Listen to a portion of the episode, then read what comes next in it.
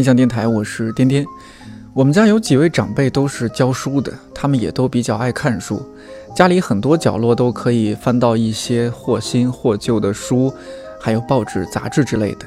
所以，虽然从小生活在一个特别小的乡村，但幸运的是有不少书可以看。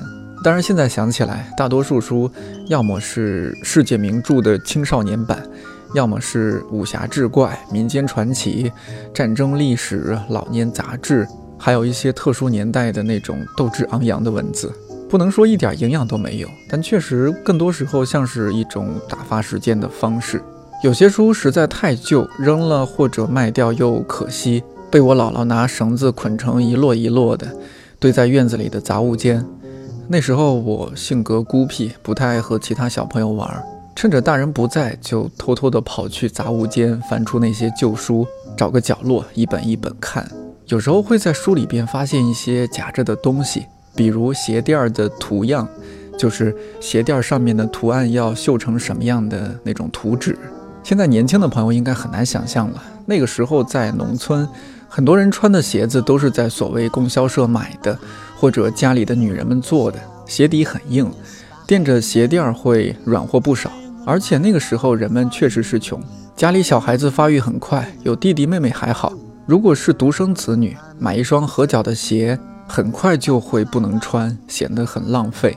而在鞋子里垫一双甚至两双鞋垫儿，就可以完美的解决这个问题。这种习惯导致，即使后来穿着很舒服，已经不需要另外垫鞋垫儿的运动鞋比较普及了，大人们还是会买大一号的鞋给孩子穿。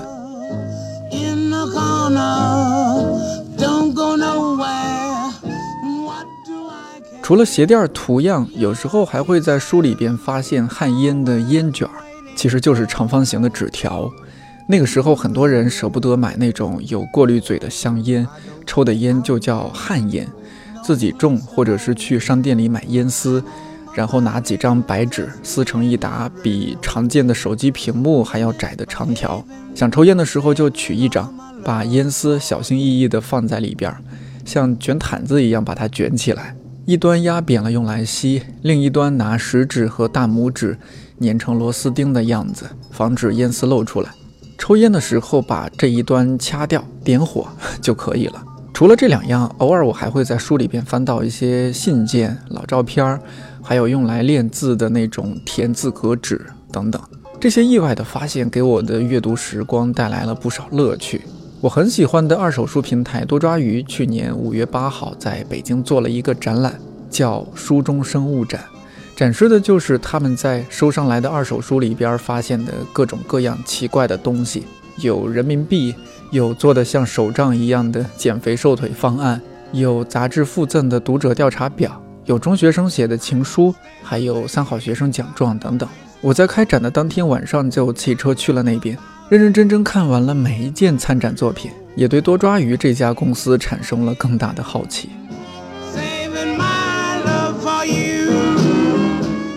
我后来认识了一个哥们儿，江湖人称多抓鱼之舅，因为他姓严，我叫他严舅。多抓鱼做的很多创意都是他和他的团队策划还有执行的。应研究的强烈要求，我在这儿先用一句话来介绍他，那就是朋克都是娘娘腔。在一个阳光正好的下午，我们俩在道长的办公室商业互吹，不对，准确说是聊了聊关于个人爱好还有工作的一些事儿。很忙是吗？昨天加班了啊？不算加班吧。那个昨天比较特别嘛，昨天是每年的四月的第三个周六，嗯，是国际唱片店日，呃，就是一个。鼓励大家去实体唱片店，然后买唱片，尤其是黑胶唱片的一个，算是个节日吧。嗯啊，然后昨天就是我们也做了一个小小的尝试，就我们等于也是在多抓鱼摆了个摊儿，卖卖了一些线上摆摊儿，卖 线线上摆摊儿，卖了一些黑胶，瞬间卖完，瞬间卖完。嗯，对。然后呢，我就是我们也有，我们也希望就是说，如果有。想要卖黑胶给我们的嗯用户，也可以跟我们联系。所以我昨天就是一整天都在忙这个事儿，跟很多人的联络啊这些事情。接下来这是一个短暂的尝试性活动，还是长期的？对，这这就要看能不能做下去了。应该这样用户还挺多的。反正我觉得我们看理想的用户应该还有挺多人对黑胶有感情的。说实话，我个人因为小地方出来的嘛，我们 我小时候还是主要就是卡带。嗯，呃，黑胶我真是没有什么就和他接触的一些经历。你在这一块有些研究？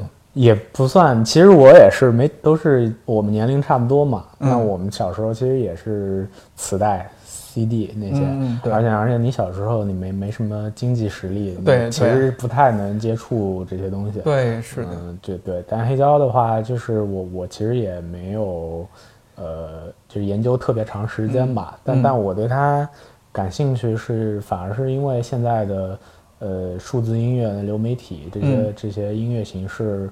呃，就让我觉得，你想你想找点别的，找那些老的东西，嗯，然后就是当然跟个人的音乐的口味也有关系嘛，嗯，就是我我个人的话，我比较喜欢那这些那些老老老一点的年代时间上久一点的那些音乐，所以说那当时那八十年代之前，呃，黑胶唱片是这个音乐工业里面最成熟。最最完善的一个形式嘛，没错没错。所以你你就你要找那原汁原味的东西，你就找那个东西。总的来说，就是这个东西现在在中国还是一个舶来品嘛，大多数都是从比如说国外或者别的地方流入。但实际上，你如果是站在一个呃唱片的消费者来说，嗯呃，就拿我自己为例，就是你如果想处理一个唱片，这我不要了，我很难把它处理掉。就是你怎么你怎么弄呢？就是你要不就是把它送人，要不是丢掉，要不就是你你在网上卖，你很难卖，丢掉舍不得的，没有卖。对，然后它很贵，你不能随便扔。是啊，当初也是自己一张一张淘来的，对对对，是吧？对，我觉得这就是特别好，就是它这也是我觉得黑胶它对我来说很比较特别的另一个点，就是说你听它的时候，因为你知道它一面只能播二十分钟，所以你就会。很专心专注的在那个音乐上面，而不是说现在其实更多的情况下，音乐变成一背景音，比如说你上上班，或者你在路上，嗯，但你不会真的你去用心的听的就是音乐本身，嗯，它它会给你这样一个环境，让你觉得这这特自然，就是你开始播了，然后你你手上你又有那个印刷品，嗯，对，一个册子或者是一封面上印的东西，你可以一边听一边读，然后你知道它。二十分钟以后，你得给它翻面儿，所以你不能你不能干别的事儿，没错，就是完全投入到这音乐里面。对，这个我觉得是特别重要的一个点。多抓鱼织救，我最早以为你是那个猫柱的亲戚。实实实际上是这样的，就是说我我刚进公司的时候，那会儿就错失了给自己一个很好的外号，不是就是方便叫的名字的机会。怎么会错失？就是我一开始没跟大家说，就是说。该叫我什么，所以大家就老是叫我小严，特别不习惯，因为其实没有人这么叫我，很不习惯。然后，然后我就想说啊，我一定要把它拧过来。然后，然后实际上就也没什么含义，其实就是救。哦，我还 哦这样子对，然后我就希望大家，大家大家都叫我这个，嗯，大舅或者大舅。然后，然后就也不是为了占大家辈分的便宜，嗯。然后我就跟公司的同事说：“你们以后再叫我小严，我是不会答应的。”对，再后来发推送，总之就一直用这个就沿用过了。对，哦，这你自己想的哈。嗯，你最早是学学什么呀？就我还挺好奇，因为我平时采采访我们公司同事也是经常就发现，哦，原来这个人是学这个专业的。我的本行就一定要说的话是政治学，哦，学政治学的呀，就是，那你不应该是去上海考个公务员之类的吗？嗯，这个就是大家通常会有的一些标标签嘛，刻板印象，对对刻板印象。对，实际上政治学呢就跟那个没有特别大关系吧，主要还是呃所谓那个 political science，啊，这就是我们特别希望大家觉得我们是一科学，所以所以名字里一定要安一科学，就严格来说它是政治科学。呃，然后呢，就是实际上是一研究型的学科吧，主要偏学术的一个，对，做很多理论方面的事情。那这个也是属于北大元培那边的，还是？我最初我是北大元培学院的，嗯，然后当时我们有一个项目是它的全称是政治经济哲学，嗯嗯，就是我们叫它 PPE 嘛，嗯，它其实际上就是我们。呃，我们会在政府管理学院和经济那国发院，还有北大哲学系都上课，你等于说会同时上三个领域的东西。然后最后的话，你要确定一个你自己主要想研究的方向，最后你拿的呃学位就是那个方向的学位。而所以我最后。很不幸的，这里有引号，拿了政治学系，因为当时我觉得政治学还是非常有意思的，我愿意说投入更多的时间和精力在这方面上，所以这也是为什么我后来觉得要去美国读书，因为美国是，呃，政治学的一个中心嘛。你竟然会觉得政治学是很有意思的，这心理是到达如此变态的。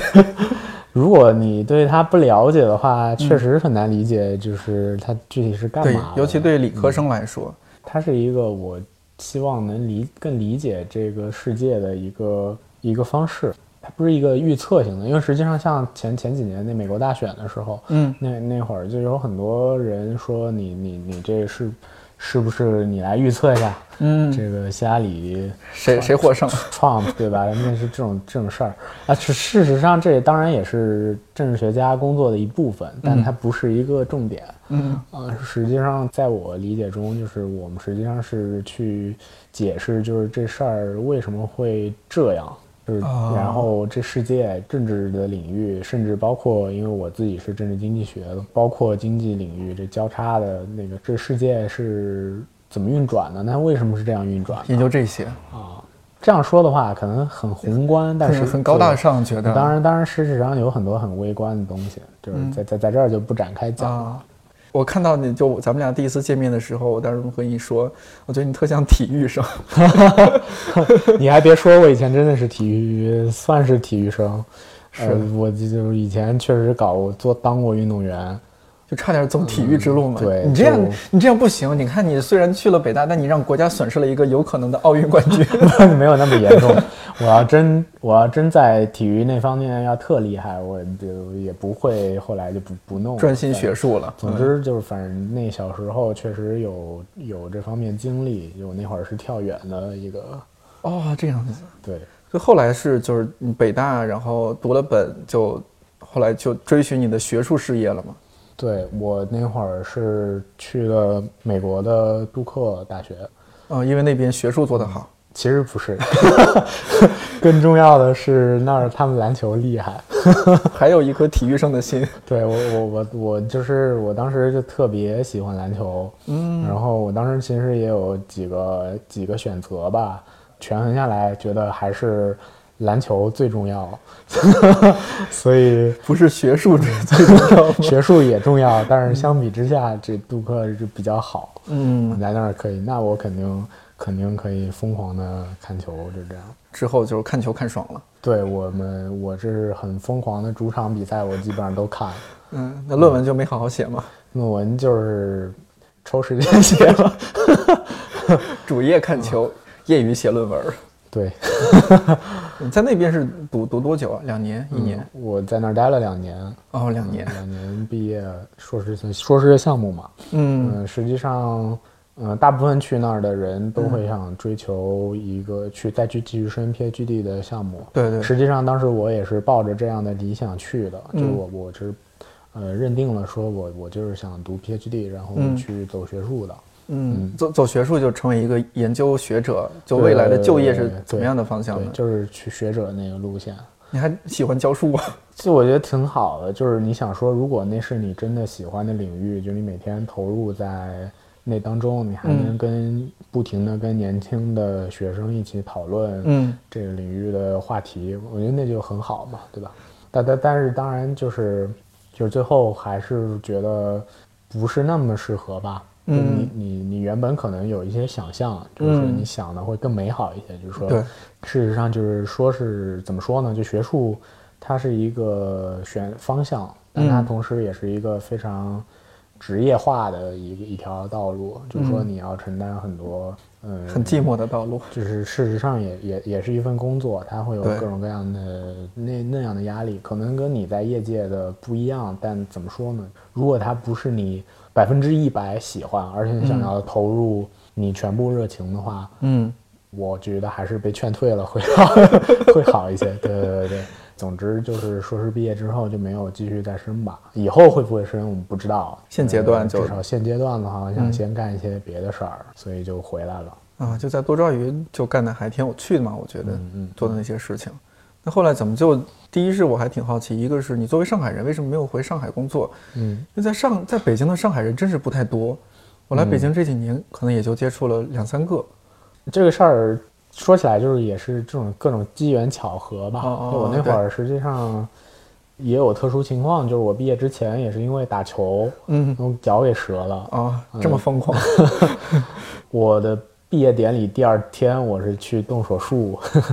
然后，然后我躺了有差不多半年的时间，啊，在从美国一直躺回了上海，啊，然后那会儿也有一些影响吧，就是然后也在上海没有没有找到特别合适的工作，嗯，啊，然后也是非常恰巧，我当时是在知乎上看到猫柱 PO 的一个当时对外语招人的呃一个帖子。然后就觉得很有很很很有意思，我就想尝尝试一下，因为那时候其实也没有想清楚自己究竟想干嘛，嗯，那那就先试一下。我对北京也不排斥你，在这儿念书，对对对，朋友还挺多的，我觉得这还行啊，而且距离不算太远，你想回家也很方便，动车啊或者飞机什么的，啊，这就来了。比如说猫柱他写的里面是哪些点会打动你啊？但是我知道他本人真的好有趣，好好玩啊，对。这个人，如果大家想要更多的知道，可以去听别的节目。对 对对，我们的一些有台也采访猫主。那个，呃，我当时印象特别深的是，因为当时我其实应聘的是一个书目运营的职位哦，嗯，书目运营就是。乍一看也不知道是什么意思，听起来就感觉是招的是图书馆学的学生。对，然后然后当时那个那文章里面我的印象特深，我现在还记得，就是他是怎么描述的，就是说你你是出版行业的超级买手，是一个这样的一个位置，你没有从事过真正的出版行业，嗯，呃，你可能不那么专业，但是你一定是一个非常熟悉互联网的一个超级读者。这两句话就当时给我特别大的感触，想说这放我身上不是特合特别合适。这说的不就是我吗？对对对对对。然后我就觉得啊，这工作可以值得做一下。对，然后反正后来我就跟他见面聊了，嗯，就觉得这工作确实是挺特别的，就就我没有见过嘛。嗯，那你就作为书目运营进去，你就每天是怎么着？就看看有哪些书，然后给他们分类编号入库吗？我们当时最重要的是一个有人给我们卖书，就我们收书的一个审核的一件事，就是哪些书要该收，嗯，哪些书不该收，然后收的话，它的定价也是跟我们的。呃，定价的别的同事一起合作，我们要来做好这件事儿。嗯。啊，然后就花了很多的功夫研究那个我们到底应该怎么做这件事儿，怎么收啊那些书，因为你知道，实际上你你你只要用过多抓鱼，对我就知道什么书都有，甚至盗版书什么书都可能会被扫上来，但是你得你得你得马上给一个反馈，就是说这个书我们到底收还是不收？还是不收？嗯，而且最早是明确的是不收教材，因为这个是对对对，你你去公司之前多抓鱼。就确定了，还有那个中医养生啊，伪科学呀这些。是，那一开始那个原则都是比较粗线条的，嗯，但是就是说你你要让它真的运转起来，你必须有一些更细的规范。对，没错。对，然后我们当时主要做做把这个规范做好。那你觉得，比如说在北大读书的一些经历，会不会对你在这份工作做起来也会更得心应手一些？嗯，你当初最喜欢逛什么书店啊？北大附近的？肯定有联系嘛，就是那时候我们去陈府路那儿比较近的万盛和豆瓣会比较比较近嘛。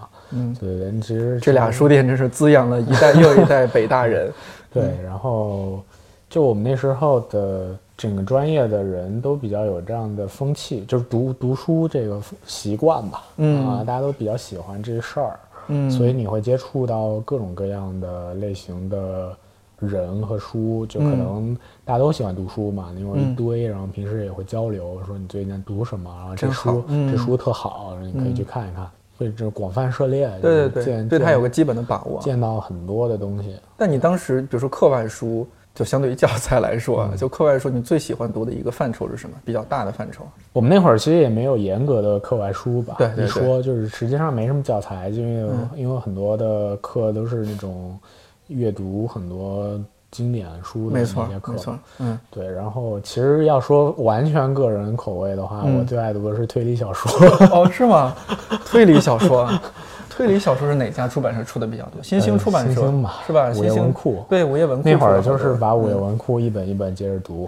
哇，呃，就是因为因为它实际上是一特别不是我本行，嗯，你可以把它认为是课外书，你就是特别特别喜欢推理那挂的东西。就是我自己也做过推理的书单嘛，嗯，在多抓鱼上，对对，那个完全也是出于个人的兴趣。那时候我们在办公室做阅览室，然后大家每一个编辑，呃，我们叫鱼编嘛，每一个鱼编，你也是鱼编之一，对我也是鱼编之一。然后每一个鱼编都有一个，都自己搞了一个书架，然后我当时就搞一推理 本格，当时搞的是一个本格推理的一个专区，然后我就想说，如果有人过来能一起交流，还挺好的。特别喜欢这一个类型小说。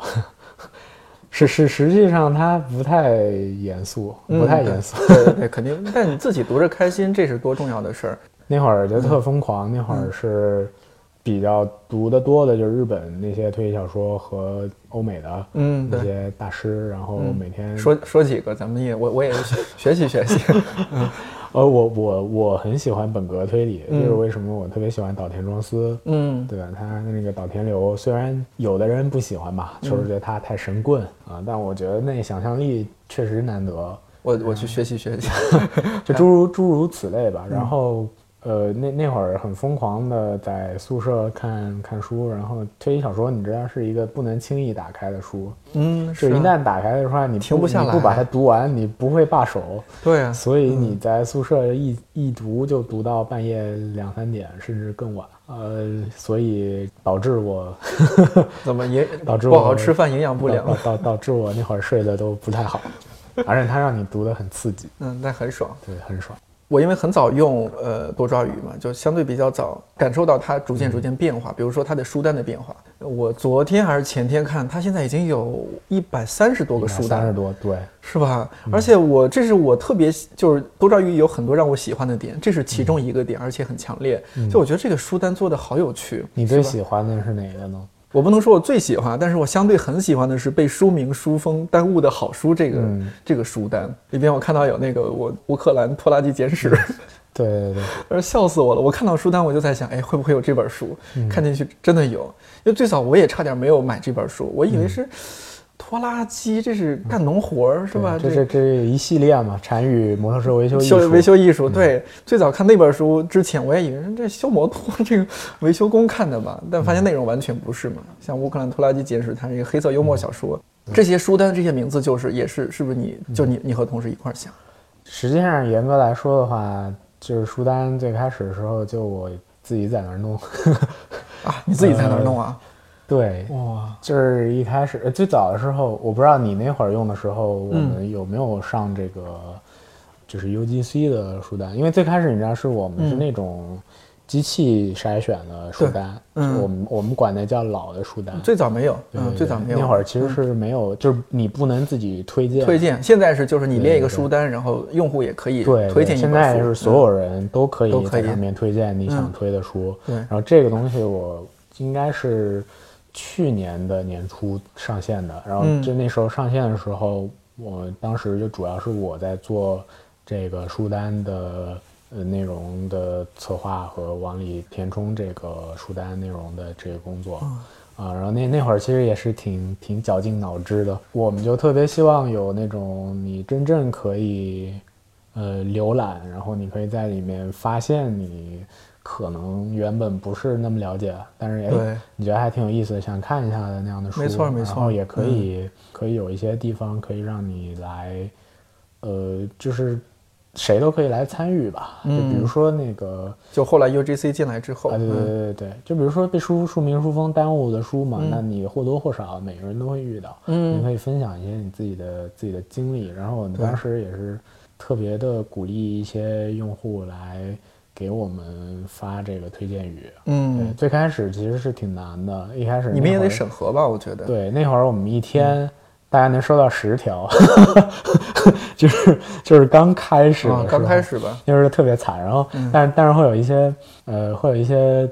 经常来的老面孔啊，就是你就认识了，有可能是老读者，要不就是我觉得出版行业的一些编辑，对，也可能也可能真是多抓鱼的超级用户，对，然后他就特别感兴趣，说你们这书单做的挺有意思的，然后他就每天往里推书，然后那会儿我们就也认识了，就特特线下面基了吗？还是没有？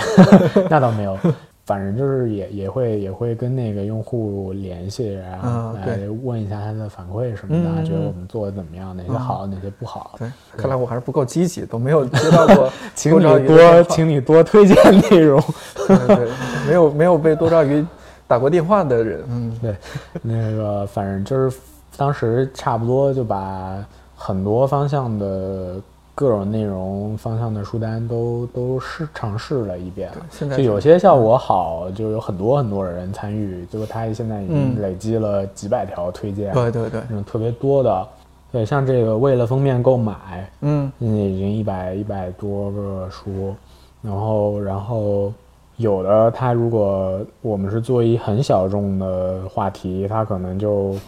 书不多，但是喜欢的人他会非常喜欢。嗯，对对，那那那种的话，其实也是挺好的。就一看就是特别照顾用户体验的一家公司。对，就我看了，我我是一个特别注重细节的人，我就看到这些细节，我就特别打动我。对，嗯，当然还有一个有点小私心的地方，比如说最早那一批里面有理想国的书，好像专门给理想国的书做了一个书单，然后那个书单的名字叫做“一种保证”。对，如果没有记错的话，那个是我们最早时候的一批，然后就把所有理想国的书都放在一起。嗯啊，当时我特别感动，我还赶紧发给我们的同事，因为最早好像用的人不太多，就我们公司就理想国自己可能很多人都不太知道。嗯，对，有有些编辑他每天忙于编书，可能也 对，真的是一看书稿就占用了很多时间什么的。但是那时候理想国书就是在我们这儿的。那个动销是非常高的，是吗？特别好卖的一类型。它主要有几本，可能比如说柴静的《看见》啊，龙应台《人生三书》啊，《蒋方舟》啊这些。呃，对，不只是畅销书吧？啊，还有各种类型卖的都很好。木心这些，这是为什么？所以它是真正的是一种保证，没没没说错。哦，你还有另外一层意思，就是是销量的保证，销售保证。对对对，哦，还有这个意思。对。看了这些，就忽然觉得很多书店里啊，它的那种分类就索然无趣。真的，我当时第一个想法是觉得有趣，第二个想法就是，哎呀，书店里如果按照这种这种方式去分类的话，这个销量肯定会不一样。因为很多时候你单纯的说什么小说畅销，嗯，是吧？心灵励志，其实这个很泛很泛，而且是一个其实没有太多的意义的一个一种标签，嗯。这也算是我们一优势嘛？优势，我们在线上做这件事儿的话，它的信息的整理是比较容易的。那我们就是把它做成一个有很强的个人风格的一个展示。那你看到一个书单，你就像看到那个人在给你介绍，哎。这个书它好在哪儿？我为什么喜欢它？对这种东西，就是你要放实体空间，它确实不那么好做吧？嗯，我觉得这也是一个场景的适合。嗯，我自己其实也很喜欢逛我们自己的书单，因为每天都有新东西，你知道吗？对对。我想说，哎，今天上了哪些新的？然后我就想看一下大家在聊什么。嗯。我现在可能刷的稍微少了那么一点点，就刚开始最开始就特别新鲜的时候，对它对于我来说是一个新鲜事物的时候，每天就是真是不亚于刷刷微信的那种，嗯，就我觉得太有意思了，我每天就想看，哎呀，有什么书上来了，赶紧加个购物车，对，就每天在线上淘宝。嗯因为一个人就是你的了解的书的范围总归是有限的，就是拿拿我自己来说，我就是好多用户给我们推各种各样的书，里面有好多是我没见过的，但是我是吧去查一下，然后我真的找来看一下，我觉得说，哎，这书就是特别好，特别值得一看，或者特别适合我的，嗯，就这个东西，我觉得就是书单能带给你的实实在在的，呃，一个用一个好处啊。你们会不会自己内部也会经常从？公司的产品上买书，对啊，是吧？狂买，尤其是我现在稍微稍微好一点，就是买的少一点。就我刚刚到多抓鱼的时候，我几乎就是天天下单。啊，天天下单，因为因为你一开始会查很多你以前想买的书，对，可能因为种种原因没有买，是，然后先给大家买呃加购物车，或者他现在没货，我加个到货提醒，然后因为我加的数量太多了，然后他每天都有新的书到货，然后我就哎这书你得马上买，然后你就嗯几乎天天都在下单。但是我们其实跟大家是一样的，就是跟普通的所有的用户那种体验过程是一样，没有交易过程的优惠，任何的优惠，甚至没有内部价，甚至邮费也不能省啊。啊，对，也得从你们，因为你库房不在北京嘛，是吧？我们终究是一家非常抠门的公司，不不能这么说，不能这么说。我觉得像我们这种公司，就好多时候都是以贩养吸，你知道吗？看理想不是，我们还自己卖酒，叫年华，然后还卖咖啡，卖卖挂耳，卖咖啡豆什么的。我们同事自己买好多，对，我们去年做那个看理想生活节卖那个一一泽信三郎的帆布包，那个什么道长同款嘛，道长确实很喜欢那个，我们同事买好几个，对，我觉得这其实也是好事儿，就是说，嗯，大家认可这个东西。我们实际上在多抓鱼工作的大部分人嘛，嗯。都会觉得说，呃，你你为一个自己也是用户，自己也爱用的一个产品、一个公司上班，嗯嗯，那那它确实是一件非常好的事情。没错，没错。那就我们刚刚说到的那个展，我印象特别深刻，嗯，是二零一八年五月八号到五月十二还是十三号那几天，然后应该是你们做过的第一个线下展览，那会儿是我们的第一次周年庆。然后是在前门那边那个 Page One，对，北京坊，北京坊，对，北京坊店，那个店特别大。其实我那天啊也是第一次去那家书店。下我晚上下了班我就骑车从公司一路骑过去。嗯，呃，其实那几天因为工作特别忙，特别累，就心情也特别烦，然后就觉得这个展挺有意思的，我去瞅瞅。看完之后心情大好。当然说那个看展的过程中也觉得，哎，这是一家。多么无聊的公司，多么不正经的公司，但是这个无聊要加引号啊。嗯。就是说正儿八经赚钱的公司，他不会做这事儿，是吧？你做这样的展，你也不收门票，嗯，对，其实对你们来说没有什么经济收入的，嗯，然后还挺用心的。虽然说也有它粗糙的地方，这个展毕竟第一次做，而且很赶。你是第一天第一天就去了？我第一天就去了，当天晚上。对，我觉得一定要赶这个第一天去。我们实际上是五月七号的半夜，我忘了几点才布置完布置完是吧？对，当时就你在场的同事和我说来着。说特别赶。其实它本身它的创意，它也是一个非常自然的事儿，它不是一个说我们刻意要把它包装出来或者怎么样。因为实际上就是我们在收二手书的时候，那个书里面就会夹带了很多个人物件，嗯，然后这些东西，因为它恰恰代表了这个书和人的一个连接关系嘛，然后就觉得说。哎，你从这个物件上可以想象一下那个人是什么样的，嗯，那这个点就是我们觉得非常的合适，而且事实上也是有很多用户他他会给我们反馈说，哎，我买到书里面有这个有那个有这种好玩的东西，他们就觉得这个感受很好。那我们就想说，那那为什么不把它干脆拿出来给大家做一个这种统一起来的展示呢？那一定会非常好好看。嗯，有一个我印象特别深是。就是好像情侣的照片看起来特别甜蜜，嗯，但格格给我介绍，他说这个后来就打电话过去说要不要了，说不要了，分手了。对。对，然后还有什么就是小孩儿可能中学生还是小学生写的情书，嗯哎呦，真是那时候我就觉得就看每一件展品都会有些时空穿越的感觉，想起来当初自己也做过这样的一些 挺挺那什么的事儿。其实其实那些展品，就拿我们自己来说，就是虽然你已经见过很多次了。嗯，但是你当他以那样的方式呈现在那儿的时候，还是会让我非常有感触，对吧？对对对，哪个有说那个有一个红包里的两千块钱？对对对，呃两千还是三千？两千，两千。那应该不是你们收过最大数目，呃，最大应该是六千，应该是应该是很大了。总之是当时发现了之后，就是你得马上跟他联系，再把那个钱退给他嘛。哦，退过，退回去了，转你得转给他，哦，人家没有把 钱吞了。对对对，然后然后呢？哎，你给他打电话，他什么反应啊？你还记不记得？大部分的用户他都会忘了这个事儿。他根本不记得这东西，而且那个书可能也不是他的书哦，这样子。然后就是诸如此类，有很多，就是还有很多用户反馈很感动的，就是那本是《孙子兵法》，嗯，就是那个是我们公司很早很早的时候，一个老爷爷他把书给我们，他说他已经，呃，他已经很老了，然后他没有办法再，呃，继续看这些书。嗯，然后他就想把书交给多抓鱼，让我们来帮他把这些书给有需要的人。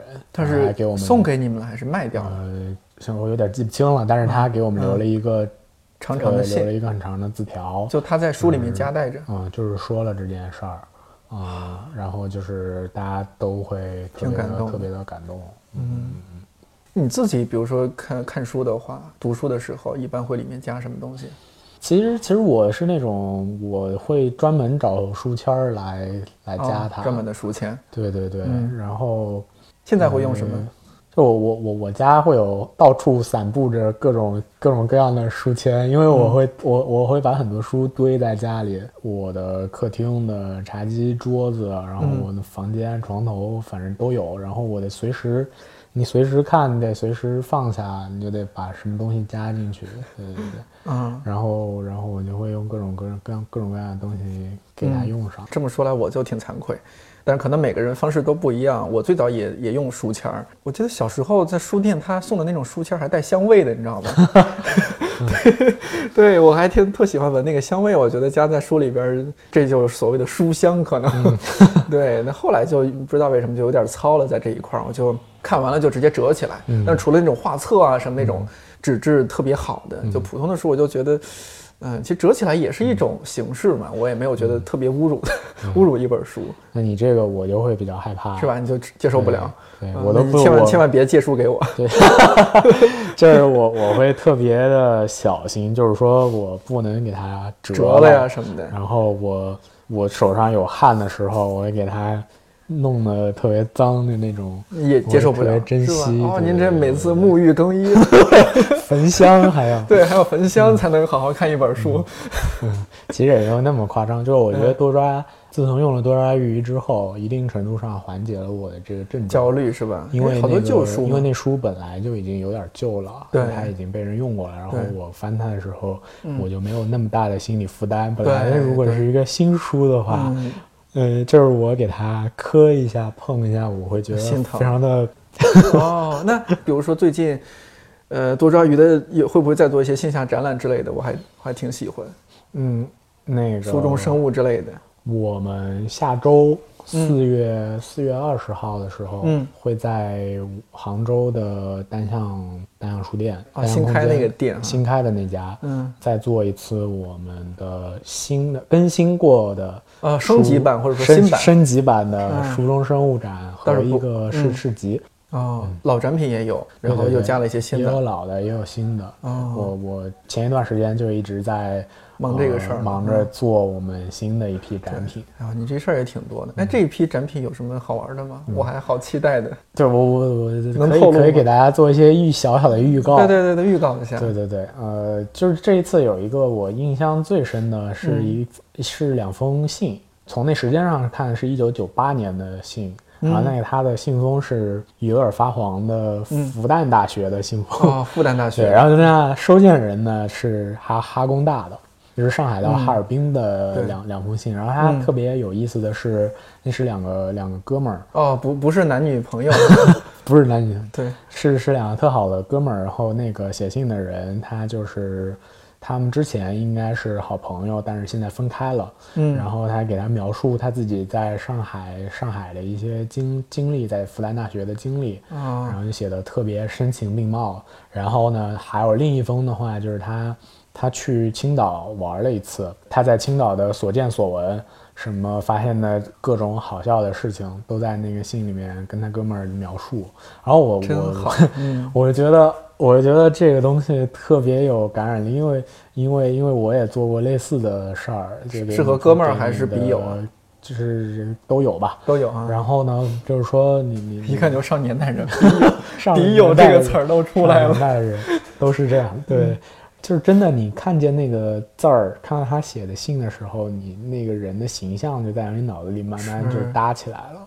呃，这个感觉我觉得特别的特别的好。描述他在复旦大学的大学生活，说哥们儿，这是上海花花世界，上海这这这好那好，这不好那不好，对对对，特真实，特真实。而且和朋友写信就想想到什么说什么。对对对对对对对，而且他字特别好看。哦，字还好 看，就很神奇。你我觉得。因为我给那个所有的展品写文案嘛，嗯嗯，就是那个都你一个人写吗？介绍，呃，不全是我一个人，但是大部分是我。那你也够厉害了，啊，那个真的很难。但是，呃，就是你你在你在写，因为因为它还会有书，它会我们会知道那个夹带的书是什么书，嗯，然后它就像一个，呃，有点你有点像在做侦探，嗯，就是你手上拿到线索，就是那对这个东西它是一个。什么物件，然后它有什么特点？你从上面寻找一些蛛丝马迹，嗯，然后你又去考察那个用户的书，嗯，他那个书，哎，还是什么情况下把这个东西加在里面？还挺逗的哈。对，然后最后呢，我把它呃整理成一个大家会非常有这个感同身受的一个故事，或者是一个一个点。对对对，这样的一个过程，我觉得。特别有意思，你是这样在做推理。举一个具体例子，我忘了我这照片还有没有？有一本，它就是书是啊，叫叫母体啊，你们把它叫母体。嗯，这本书是叫《吃透法兰西》。嗯，啊，与刀叉和瓶塞钻共同历险，这一看就美食类的书，是吧？书里面夹带的这是应该是机票，那个法国签证，他办法国签证的，嗯，这个单子和一些。宣传品，对，你看这个就很有意思，在一本吃透法兰西的书里面夹带了一张去法国的签证，然后你看你应该是你写的哈，假设是你写的，是我写的，对，然后你你把这个标本描述写的就是兵马未动，粮草先行，这个我还挺喜欢的，我觉得特别的到位，嗯。嗯，它就是一个故事嘛，就是说。嗯，我们我们我们看到的这个用户，他他肯定是要去法国，所以他才会办签证。对对，然后你可以看见他当时是一个什么样的状态，包括跟这个签证的信一起的，还有一些法国的宣传的材料、明信片什么的。对，他肯定非常期待要去法国这个旅行。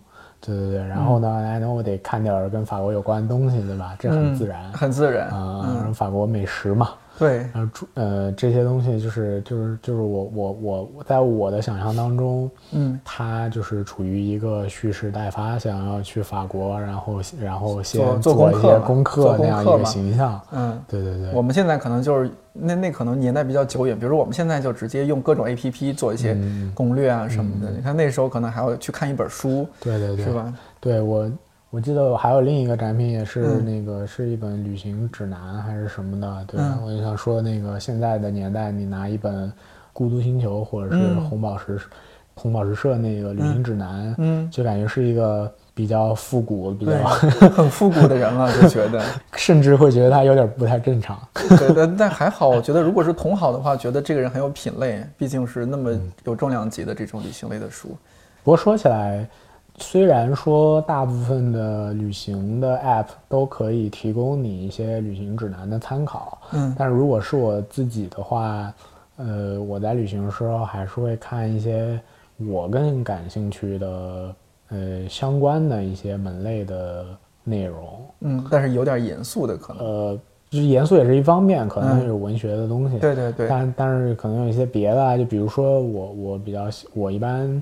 来到一个新的地方，我会先去看看它有什么美术馆、博物馆，然后然后那个唱片店，对对对，唱片店、书店是一个类的。嗯，对对。然后还有一些现场的演出场地啊，就是这种东西，你实际上是需要一些信息搜集的。没错没错。然后如果如果有人写过相关类似的东西，就会非常好。像之前在纽约，就是就是有看一些写那个纽约演出场地的。书他们会描述那里，呃，有过哪些经典的演出啊，什么之类的，背后一些故事啊。对对对，这样的话，你你去到那儿，虽然那个地方在物理上对你来说是陌生的，嗯，但是你感觉你已经见过它了，就是因为你已经了解过在那儿曾经发生过什么。没错，其实这种你如果用心的话，很多时候你会比本地人还本地人。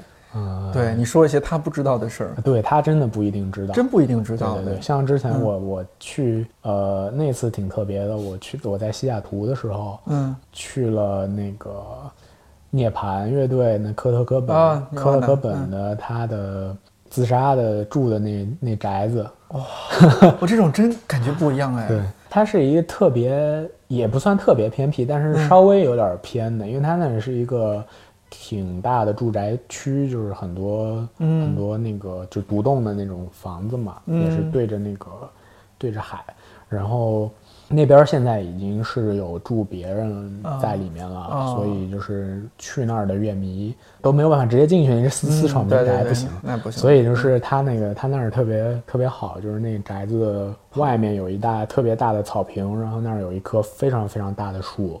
嗯，然后那个树底下有一个长长凳，那长凳上就是写满了所有的涂鸦，就有人想跟他说的话呀什么之类的。然后可能我去的时候，那儿还有一些花啊什么的，可能是也是同样有乐迷过去留在那儿的。然后最多的是香烟，对。然后我觉得。这个地方，你如果不是喜欢这个东西的人，你去了西雅图，你也未必会去，而且你去了也没什么感受。对，但你如果真的是熟悉这个熟悉的，你就会非常非常的有感觉。对，然后，但我当时因为身上没有带什么专门带什么东西，我身上只有一瓶一盒那个念慈庵润喉糖。我想说啊，他他可能也挺需要的，所以我就把那个润喉糖放在那个长凳上了，听他的歌，然后去到他生生活过的地方。忽然觉得跨越时空，双方有了一些连接。对对对对。嗯，但香烟更多，我觉得这个让我更有画面感，在那儿抽一支怀念的烟，然后对对，顺便在就一边听他的歌，一边抽一支怀念的烟，想想可能他当初在这儿有些什么场景。对，就这种乐迷自发的行为，就是挺神奇的。你像包括其实在北京，你同样可以有这样的事儿，就像那个。大家如果熟悉的话，就是愚公移山，嗯，那个 Live House，它现在已经暂时歇业，嗯嗯，然后呢，我上次去的时候，他们在门口写，在门口画了，贴了一张那个手画的海报嘛，然后说再见，嗯，说因为现在不确定他们最终会会会搬还是不搬，还是留在还是搬去哪儿，嗯，对对对，然后就是我已经不止。一次都不知道多少次，在朋友圈或者是别的地方看到别人发拍到发他们的门，对对对，拍到因为因为那个地理位置很特殊，在段祺瑞府的隔壁，对对对对，然后那个就大家很怀念很怀念那个地方。那你觉得现在就是在多抓鱼工作这么久，嗯，有什么特别不一样的收获？你觉得可能是在其他地方得不到的？这么说可能会有一点就是官方，但是但我觉得它。确实是这样，就是，嗯，呃，我觉得在多抓鱼是有一个真正的，嗯，能做到开放和包容的一个环境，嗯，就是你像我是一个应届生，嗯，我说白了，我其实是什么都不懂嘛，就是跟公公司里的事儿啊，公司的事儿，然后，但是就是只要你有一个好的想法，嗯，只要你的想法和公司的大方向是相符的，嗯，嗯，你就有机会真的去实现它。嗯，而且而且是把你的个人性格，把你的个人的特质融入到融入到你所做的工作里去，然后把它做成一个不只是不只是一份工作，对，而且它不只是用户喜欢，而且你自己也会感到自豪的一个作品。嗯啊，这样的一个感觉，我觉得是非常非常难得的。没错，就像我现在给你介绍我。我我们的生物展，嗯，我我们的书单宅宅的旅行，我会我会觉得它是我非常喜欢的一个一个东西。这我我因为我自己没有太多别的工作经验啊，所以有的时候我觉得这可能也不是特别有就是代表性的，但是但是至少对我个人而言，我事实上是确实多抓鱼给了我给了我这样的机会去实现我自己的想法。进其实进去也是一个坑，你看要做多少事儿，每个人都三头六臂，是吧？你这也忙的也没有周末，咱还是有周末的，该休息还是要休息的，是吧？我们俩今天形式上看起来是加班，其实是一场非常愉快的聊天，对啊，对啊，对，其实还好，嗯，只是说一边聊有一个设备在那儿做了一个记录，嗯，你就你就没事了，我还得解。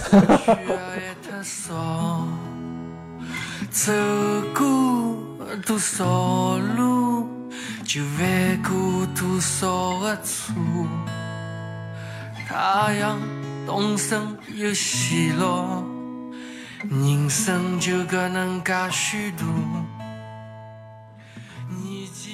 听起来可能有点小题大做，我至今忘不了看完去年那场书中生物展之后，整个人神清气爽的感觉。信件也好，照片也好，情书也好，他们忠实地记录了人的生活和情感，在越来越强调和普及电子化的当下，保留了那份可触摸的，而且是非常可贵的真实。这期节目上线的时候，多抓鱼之旧应该已经在杭州的单向空间为一场新的书中生物展忙活了。如果你这几天有时间，而且离得不算太远，这场展览会持续到四月底。